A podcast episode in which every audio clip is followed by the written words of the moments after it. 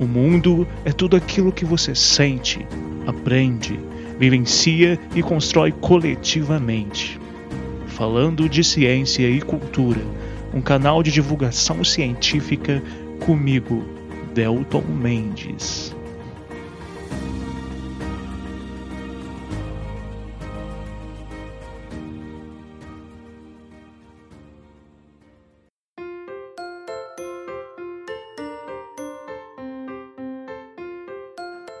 Sejam muito bem-vindos, estimados ouvintes, estimadas ouvintas, para mais um episódio do canal Falando de Ciência e Cultura.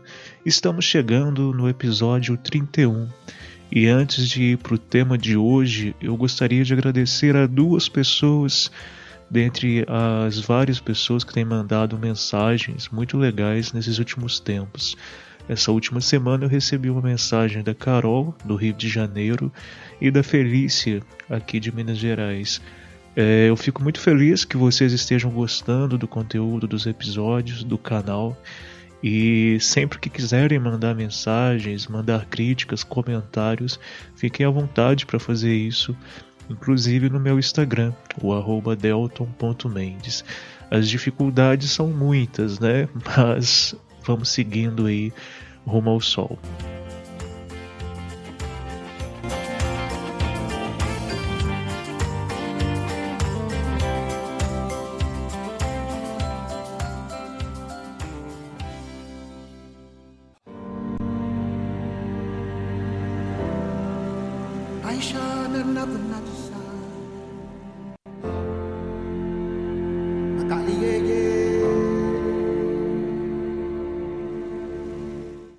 Pessoal, os tempos pelos quais nós estamos passando é, não têm sido fáceis, né? Seja pelo medo, pelo receio gerados pela pandemia, inclusive também no que se refere a questões financeiras, e também pela ansiedade, dificuldades, é, sentimentos provocados pelo isolamento, que nos faz ficar sem contato com muitos amigos, sem contato com as pessoas uh, mudança de rotina, enfim. Muitos de vocês têm comentado comigo que têm passado por muitos problemas e eu compartilho com vocês de grande parte desses problemas. É sempre importante dizer que somos uma espécie sociável. Evoluímos vivendo em grupos e nos recentes milênios especificamente nos últimos 10 mil anos, em sociedade. Então é normal nós termos esses sentimentos, essas percepções é, muito, digamos, diferentes nesses tempos, essa ansiedade, inclusive, gerada. É, então é por isso que eu resolvi nesse episódio falar sobre duas naturezas que têm sido, digamos, alvo de muitas reflexões para mim. É, eu, num dos episódios eu já discuti a questão de natureza, mas hoje eu, eu trago essa ideia, essa forma de refletir uh, sobre duas naturezas que eu considero importantes, mas que na verdade fazem parte de uma única natureza a natureza de si, de nós mesmos, é, de nossa compreensão acerca de nós, do nosso íntimo, da nossa subjetividade e a natureza do mundo, que envolve todas as nossas experiências e vivências como seres vivos, como parte né, desse grande grupo de seres vivos que habitam a Terra e que estamos totalmente, essa natureza né, está totalmente relacionada a quem somos também. Então, no fundo, tanto essa primeira natureza, que é a natureza de si, a natureza de nós, mas também a natureza mais ampla, né, que vai envolver todo o complexo planetário, na, afinal de contas, no final das contas, são uma coisa só. Eu só estou fazendo, só estou falando disso para a gente conseguir refletir sobre algumas coisas em específico. Afinal, nós somos seres biológicos, mas também culturais, sociais, que pensamos sobre nós mesmos e sobre o mundo. Então é importante desde já deixar claro que essa ideia de natureza como algo do qual a humanidade não faz parte é repleta de equívocos e vem sendo construída há muito tempo. A humanidade sempre teve a inquietação acerca do que compõe as coisas, por exemplo, o que que forma o Sol, o que que compõe o Sol, o que que compõe as árvores, o que que compõe o corpo, o que que havia dentro do corpo humano. Então essas dúvidas a gente sempre teve. Quando retomamos algumas culturas antigas e mesmo culturas de nações indígenas atuais, é, percebemos que não existe essa ideia de natureza como algo distante de nós humanos. É, é muito comum em, em, muitas culturas antigas a, a, percepção de que todos somos parte da terra, do plantar, das árvores, dos alimentos que nós é, coletamos, da, da caça que nós caçamos, dos seres vivos em geral, dos ecossistemas. Então, para muitas compreensões dessas culturas antigas e Vale lembrar mais uma vez também de várias nações indígenas atuais, não há uma palavra que descreva a natureza, afinal de contas, tudo faz parte né, desse complexo do que nós hoje classificamos como natureza.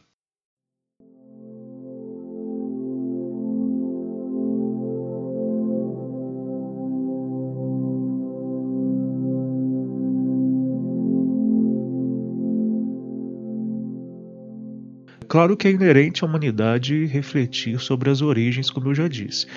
É, de onde viemos, quem somos no universo, como surgiu tudo. Como, por exemplo, hoje nós temos na ciência duas grandes dúvidas que não têm resposta definitiva, que é a origem do universo e também a origem da vida na Terra. Ou então, será que existe vida em outros lugares além da Terra?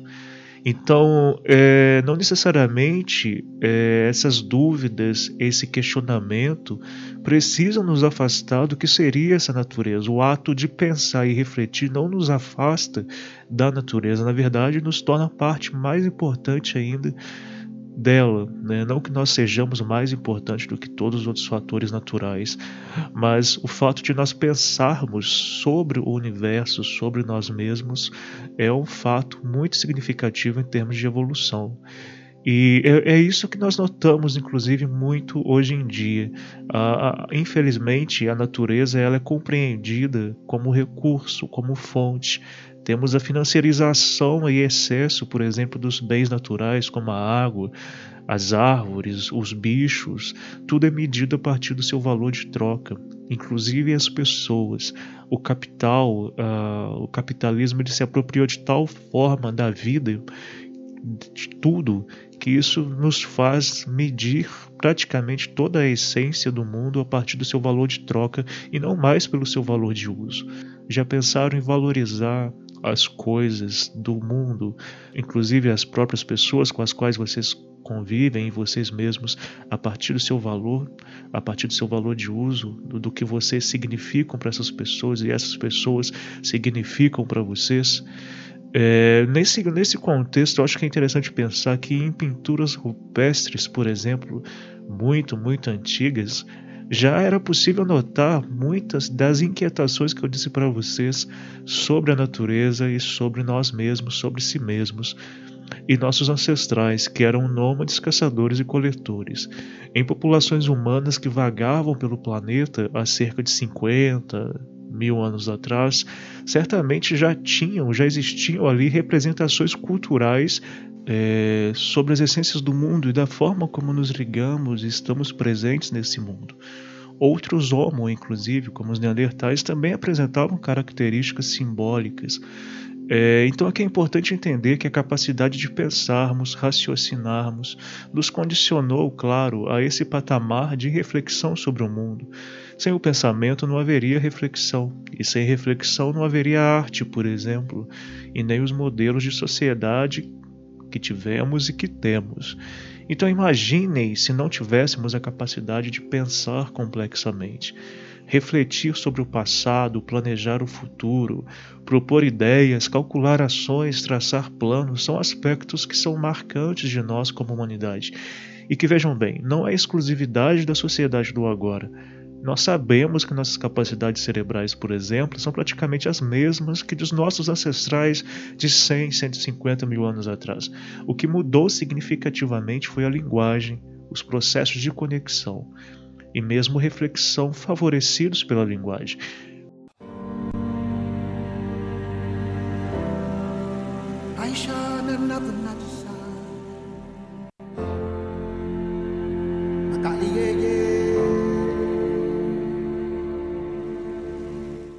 É, pense então, o que é natureza para você e como você construiu essa ideia. Pensem nisso, como vocês construíram a ideia de natureza que vocês têm hoje. Certamente essa ideia não nasceu com vocês, não nasceu com você. Essa interpretação de natureza foi construída socialmente. Reflita também como a natureza se expressa em você, ou melhor, como essas naturezas se expressam em vocês. É, o, que, o que em você, por exemplo, te faz sentir o que te move a se perceber como parte dessa natureza, como natureza? Ou mais profundamente ainda, quais naturezas você reconhece em si? Será possível falarmos de naturezas ao invés de uma natureza só? Bom, é, a sociedade que nós vivemos agora é extremamente baseada no capitalismo e que, de certa forma, nos impede que tenhamos percepções e mesmo reflexões sobre nós. Alguns autores antigos, muito antigos inclusive, discutiram de forma realmente muito elaborada questões relativas às essências, uma ideia muito próxima daquela ideia de natureza que eu disse para vocês, como algo que é parte da nossa espécie, que já vem conosco desde o nosso, nosso, nosso nascimento. Mas não é bem assim. Quando eu penso em essência, por exemplo, eu sempre associo a uma espécie de casa e naquelas estruturas que são construídas para sustentar essa casa. Eu vejo a essência como uma estrutura, aquilo que nos constrói, que ampara as nossas ações, querências e formas de ver o mundo.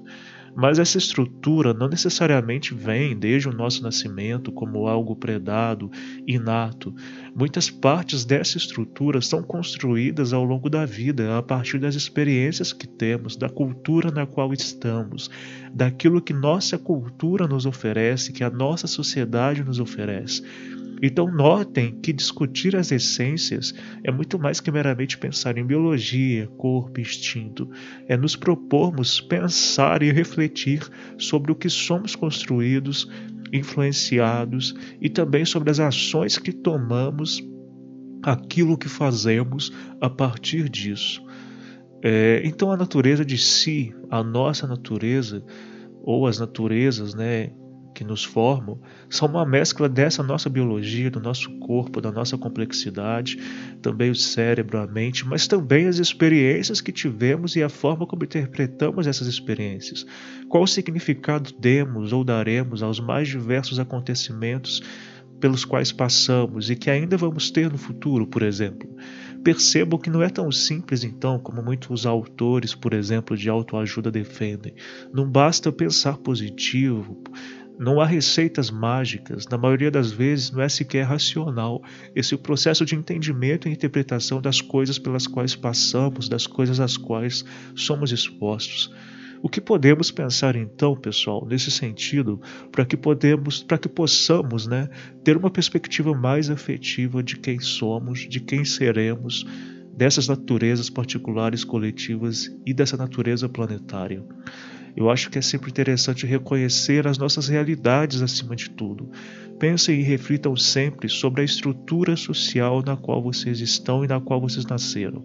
Suas famílias, é, a escola, os ambientes sociais que que vocês vivenciaram ao longo das suas vidas, os dilemas tidos desde a infância, por exemplo, os problemas enfrentados, mas também as alegrias, as felicidades. Pensem sobre acontecimentos que marcaram vocês e, quem sabe, pensem também sobre as coisas que hoje praticamente vocês nem se lembram. Busquem perceber aquilo que faz bem para vocês, ou então criar condições para que mais e mais coisas que lhes fazem bem possam surgir.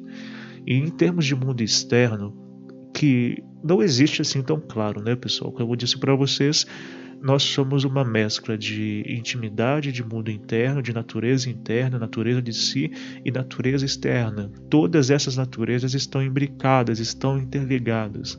Eu acho interessante nesse sentido nós permitirmos, nos permitirmos conexões que possam gerar significações. Então, favoreçam sempre experimentações diferentes, favoreçam vivenciar coisas que antes vocês não vivenciavam ou não vivenciaram. Experimentem, saiam dos limites que foram construídos para vocês e que certamente grande passo vocês também criaram de alguma maneira. A própria origem, a etimologia da, da palavra experimentar está nessa ideia de sair do limite. Como que a gente pode sair de limites e nos propor experiências diferentes? É também é importante pensar que será que a sociedade que nós vivemos, na qual vivemos, esses contextos favorecem, estimulam a todos nós experimentarmos então, é, eu acho que isso é bem interessante para a gente refletir.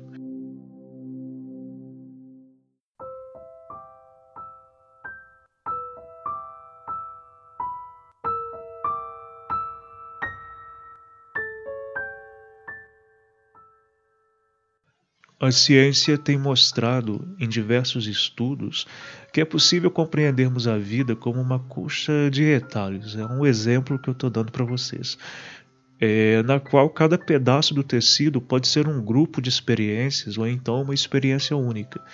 Tudo que é vivenciado, então, de uma forma ou de outra, acaba se conectando nesse grande tecido colorido, mas que tem todos esses fragmentos. Né?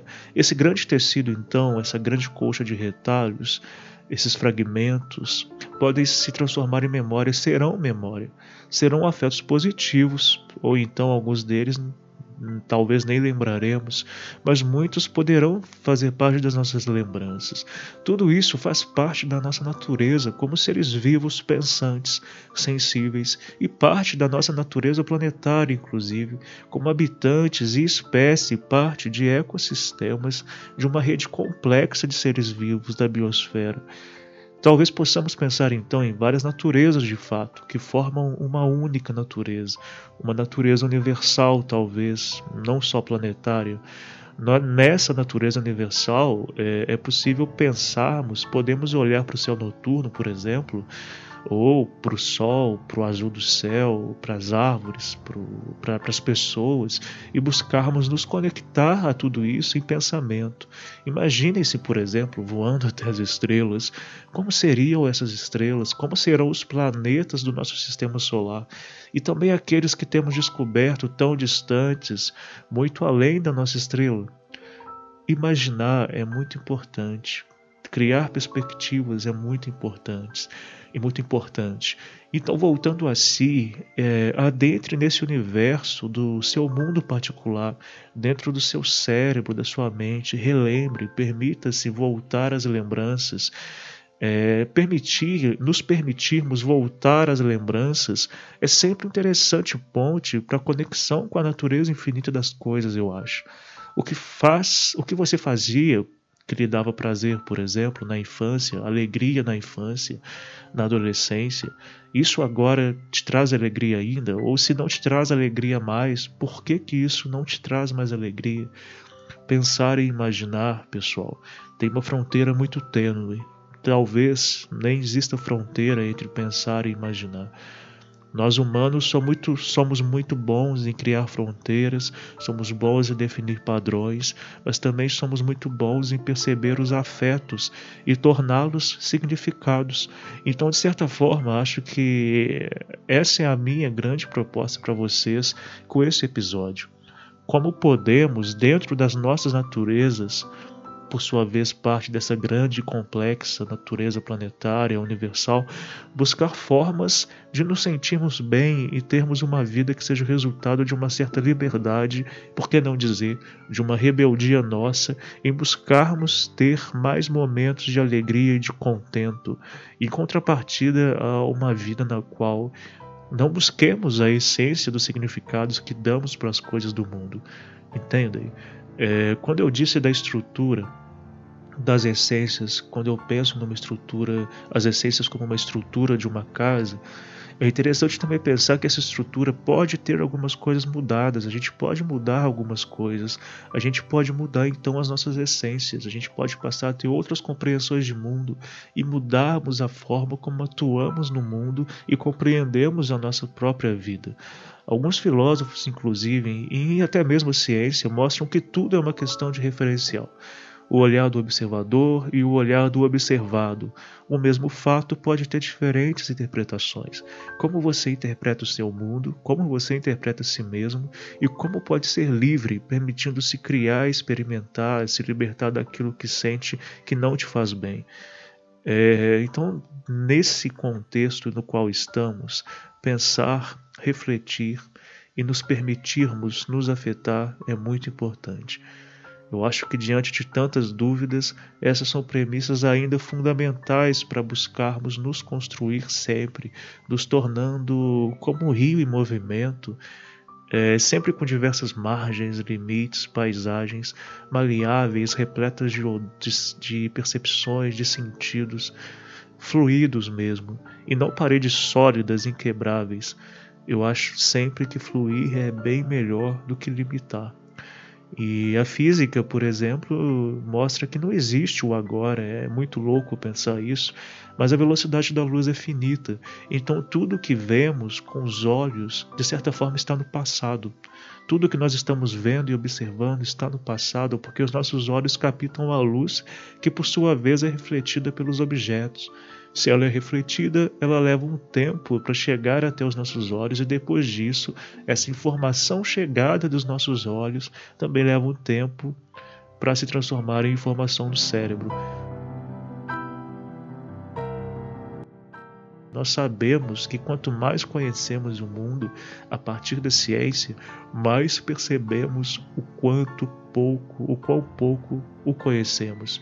A ciência tem esse fator positivo e tão bonito de mostrar que quanto mais a gente se aprofunda nas dúvidas, mais dúvidas surgem. E então, do infinito universo que você é, que vocês são, ao infinito universo que todos somos, como parte da humanidade, parte do planeta, parte do cosmos, refletir é a maior extensão da liberdade que nos é tão importante e eu acho que é dela que estamos sentindo tanta falta agora. Eu penso né, que relacionar natureza e liberdade é o nosso maior desafio dentro dessa sociedade de tantas prisões. E é isso que eu quero passar para vocês hoje. Nos libertemos. Liberdade é consciência. Sempre, sempre, liberdade será um dos maiores e mais importantes princípios da nossa essência e dessas várias naturezas que nos compõem e pelas quais somos construídos o tempo todo.